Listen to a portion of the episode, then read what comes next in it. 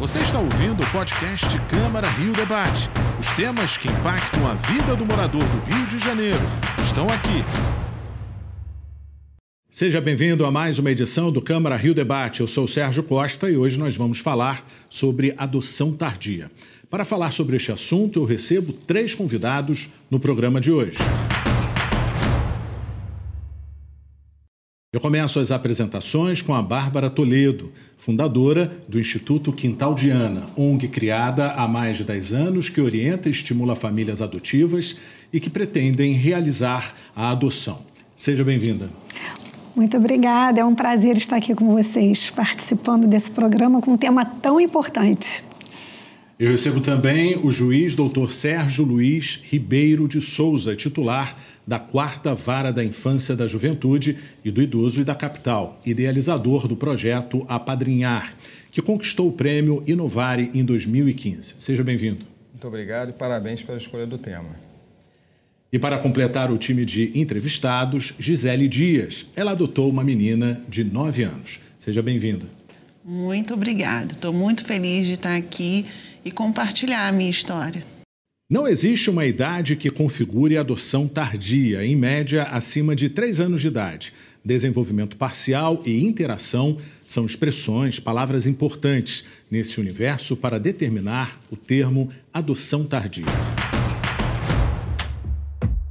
Elas já conseguem se comunicar, já sabem andar, não usam mais fraldas e não são consideradas bebês a adoção tardia, ou melhor, adoção de crianças maiores, de mais idade, também chamada de adoção necessária, reforça a mensagem de que nunca é tarde para adotar.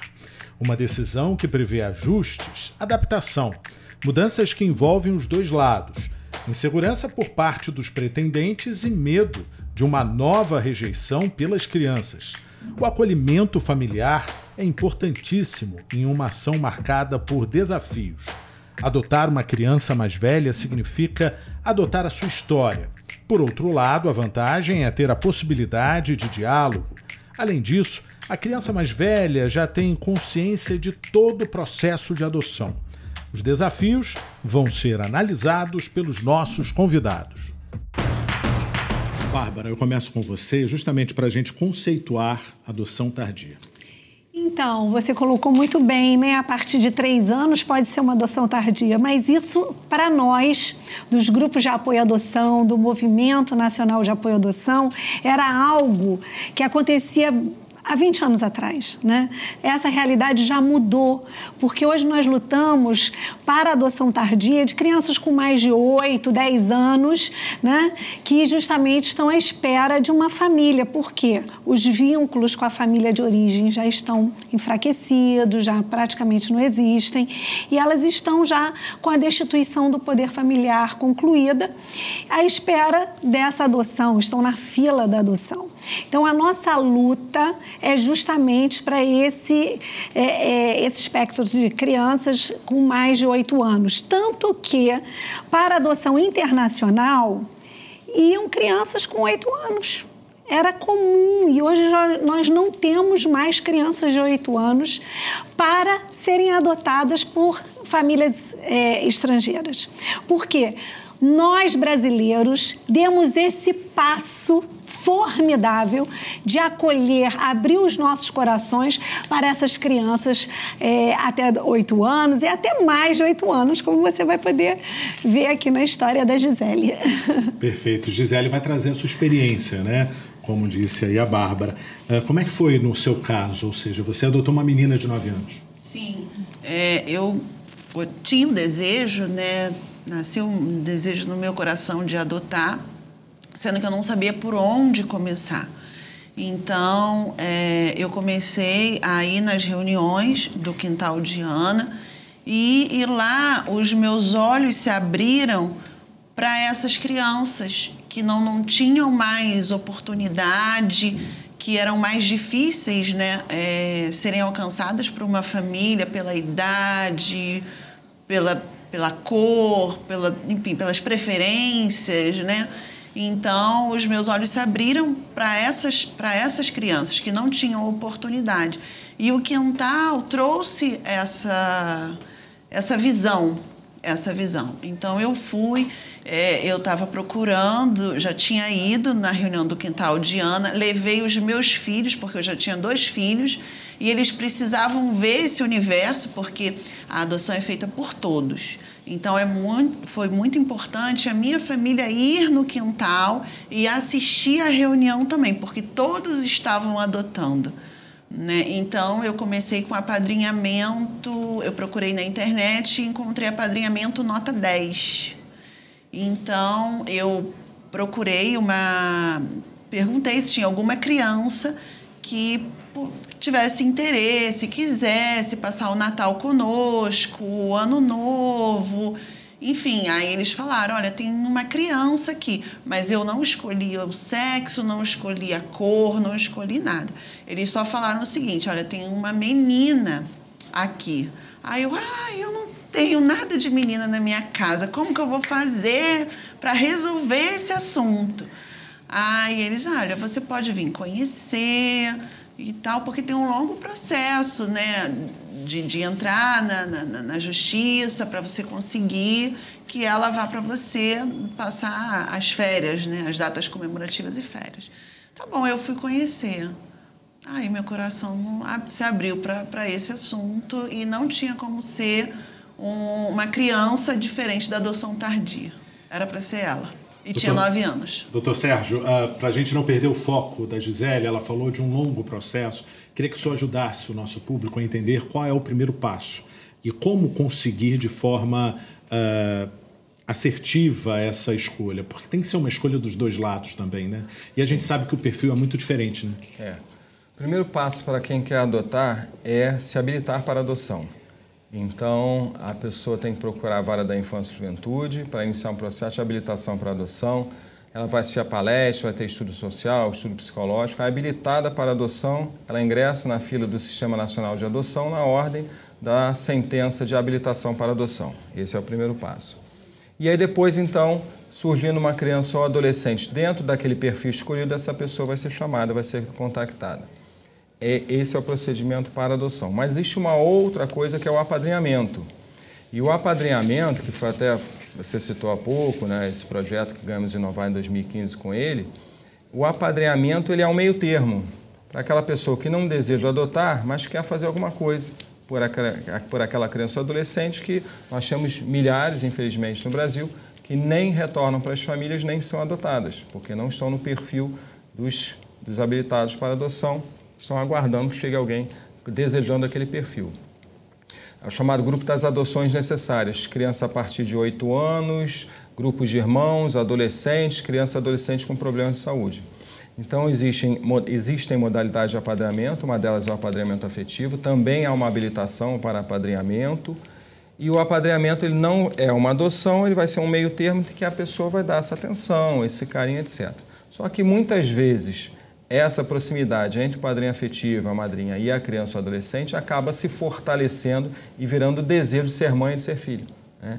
E aí, efetivamente, os dois se adotam, né? todos se adotam e aí ocorre um final feliz. Perfeito. Agora eu convido vocês a analisarem alguns números que vão aparecer aqui na nossa tela na primeira tela, nós temos o número de crianças adotadas no Rio. Os números variam muito de 2019 a 2022. Como a gente pode observar, ele era maior em 2019, depois houve uma leve queda em 2020 e depois voltou a aumentar. Ou seja, até maio nós temos aí 53 casos. Bárbara, a gente consegue ler de que forma esses números? A gente está numa média considerada satisfatória? Como que a gente melhora esse desempenho? Bom, para o universo dos grupos de apoio à adoção, a gente precisa melhorar mais.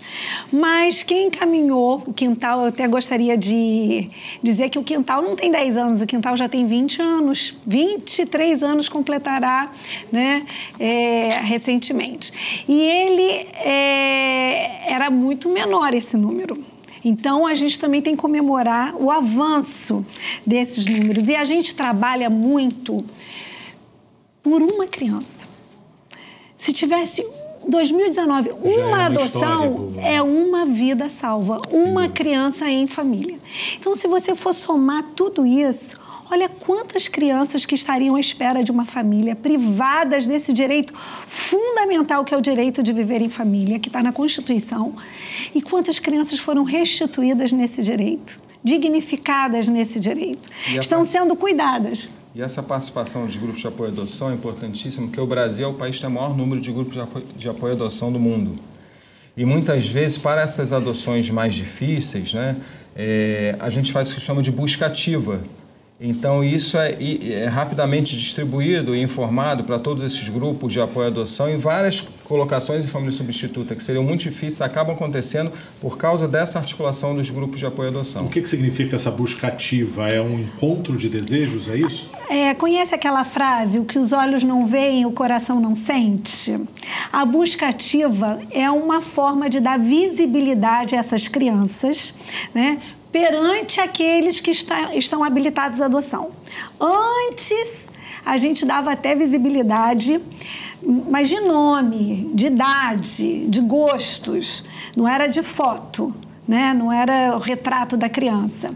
Mas é, existe uma menina com nove anos, é, morando num abrigo tal, da cidade tal, à espera de uma família que precisa ser adotada. Há uma, há uma identidade. Uma Essa menina se chama. Maria né? E aí você é, é, dava essa notícia e os, as pessoas interessadas em adotar falavam, poxa, Maria, eu sempre pensei em botar o um nome numa filha de Maria, nove anos. Aí citava, gosta de, de cantar. Então, algum detalhe da criança, aquilo já ganhava um outro aspecto tocava o coração de um dos habilitados, de um dos interessados. Só que hoje, né, doutor Sérgio, o, o, nossa busca ativa começou no estado do Rio de Janeiro em 2005 com Quintal de Ana e outras, é, é, outras personalidades, digamos assim, do sistema é, de proteção da criança, quando nós colocamos no site do Quintal as crianças que estavam disponíveis para adoção, que nós recebíamos através de ofícios de juízes aguerridos como o doutor Sérgio ou de promotores pedindo, pelo amor de Deus, Bárbara, vê se no grupo de vocês tem uma família para essa criança. Mas não era bebê, era só criança grande. E assim você foi dando notícia a essas crianças e pessoas se interessaram e conseguiram adotar legalmente. E hoje o CNJ, ano passado, é, lançou a busca ativa como um programa do, do Conselho Nacional de Justiça. Perfeito. A gente então agora vai analisar a tela 2, que mostra a faixa etária de crianças adotadas no Rio, também no mesmo período, 2019 a 2022. Até 4 anos, uma maior porcentagem, e vai reduzindo até a idade de 16 anos, ou seja, Quase 35% das crianças estavam na faixa etária até 4 anos de idade. Doutor Sérgio, os números são bem significativos, né? A gente observa ali quase 5% para os adolescentes, né? Até 16 anos. Como que a gente consegue mudar essa realidade? É um grande desafio porque é uma complexidade muito grande aí. Pelo seguinte, nós vimos a maioria das pessoas querendo as faixas etárias menores. Só que quando nós olhamos para os, as crianças e adolescentes é, disponíveis para adoção, o número menor de disponíveis para adoção é, é, nessas idades é de exatamente dessas faixas etárias menores, né, mais baixas. Então a gente fica com a realidade, são crianças e adolescentes mais velhas, né, esperando essa adoção, com o número de habilitados menores querendo essas faixas etárias e um número maior de habilitados querendo as faixas etárias menores, ou seja, os números não casam. É, é um desafio a ser vencido com um trabalho é, de propiciar encontros. Porque já foi falado aqui, a Bárbara disse até a questão da, da, da, da busca ativa, nós precisamos de encontros, ainda que encontros virtuais. Né? Porque a, adoção, esse amor filial, ele vai surgir de um encontro que pode ser ler uma carta, é, ver um vídeo, ver uma foto. Então, o, a Associação do Magistrado do Estado do Rio de Janeiro, a Maerja, lançou um projeto chamado Ideal Real, que é um projeto para propiciar esse encontro. Então, cabe também ao Poder Judiciário, de uma forma controlada, com o apoio de equipes técnicas, os grupos de apoio à adoção, levar esses habilitados para conhecer essas crianças e adolescentes do grupo das adoções necessárias. Isso vem sendo feito e em muitos casos nós temos sucesso. E qual é o sucesso? O sucesso é a pessoa efetivamente querer mudar de perfil não é querer mudar de perfil por um desespero que está demorando muito para conseguir um bebê, etc. Tal. Querer mudar de perfil porque realmente houve aquele encontro, houve uma afinidade, aquilo se desenvolveu e virou um amor de pai, de mãe e de filho. Gisele, uh, passou pela minha cabeça justamente o questionamento feito pelo Dr. Sérgio no bloco anterior. Como é que foi no seu caso? Houve aí a busca ativa, uh, essa, esse ideal real né, que a gente é, geralmente fala? Você mudou o perfil? Sim, mudei o perfil, sim, porque a princípio eu queria uma criança menor, uma criança menor, sendo que é, quando eu, o, o, grupo de apoio me abriu os olhos para essas crianças que estão à margem né, da, da, da adoção, aí eu falei assim, aí começou a me mudar a minha, a minha visão. Tem crianças que precisam de um lar mesmo estando mais velhas. Né? Então, assim, teve mudança de perfil, sim, a partir de um trabalho do grupo de apoio à adoção. E o que é que você diria para as famílias que também têm o mesmo pensamento anterior, ou seja, uma criança menor, uh, normalmente o argumento é acompanhar o desenvolvimento, ou seja, uh, você se surpreendeu com a adoção de uma menina de 9 anos? Sim, na verdade, o, os desafios são muito grandes. Né? São, os desafios são muito grandes, mas o retorno é muito maior. Na verdade, eu não vivo sem os meus filhos e sem a minha filha. Né? Ou seja, ela faz parte de mim, mesmo vindo com nove anos. Sendo que a criança com nove anos, ela não, não, eu não vou ensiná-la a, a andar, porque ela já sabe andar, mas eu vou ensiná-la sobre a vida, porque muitas vezes ela, ela não sabe nem o que é andar na rua, ela não sabe o que é ir no shopping, ela não sabe o que é um almoço de domingo em família. Então, assim, tudo é uma aprendizagem e a gente tem que ensinar tudo. Por isso que é importante os grupos de apoio. Então, assim, se tem algum casal interessado, primeiro, estude. Estude o assunto Vai no grupo de apoio de adoção, entendeu? Esse perfil ele não é mudado de uma hora para outra. Na verdade, precisa de um acompanhamento, é uma aprendizagem, é um tempo. É um tempo. São ajustes, né? isso feitos, aí. Né? Isso aí. Bárbara, é, existem uh, uh, inseguranças dos dois lados, né? De quem decide fazer uma adoção tardia e também por parte do jovem, da criança, com medo da rejeição, porque ele já está lá e o tempo é cruel com relação a, a essa espera. Né? É, geralmente eles ficam vendo as crianças menores sendo adotadas, indo para os lares, né? E eles ficando. E, e o, o desafio de encontrar uma outra família, mas quem são essas pessoas? Isso, é, eu passei uma situação que nós conseguimos fazer uma buscativa de uma menina do interior do estado para um casal é, do Rio, aqui da capital. Depois eu fiquei pensando, o carro do, do, do abrigo foi do judiciário, não sei se foi do judiciário, que já foi, tem um tempo, com a técnica, foi trouxe a menina para a família, que já tinha ido visitá-la, tudo isso, mas quando a decisão foi deferida, e, gente, essa criança vai chegar na casa de estranhos, dormir. A gente às vezes fica tão constrangido quando a gente vai visitar alguém.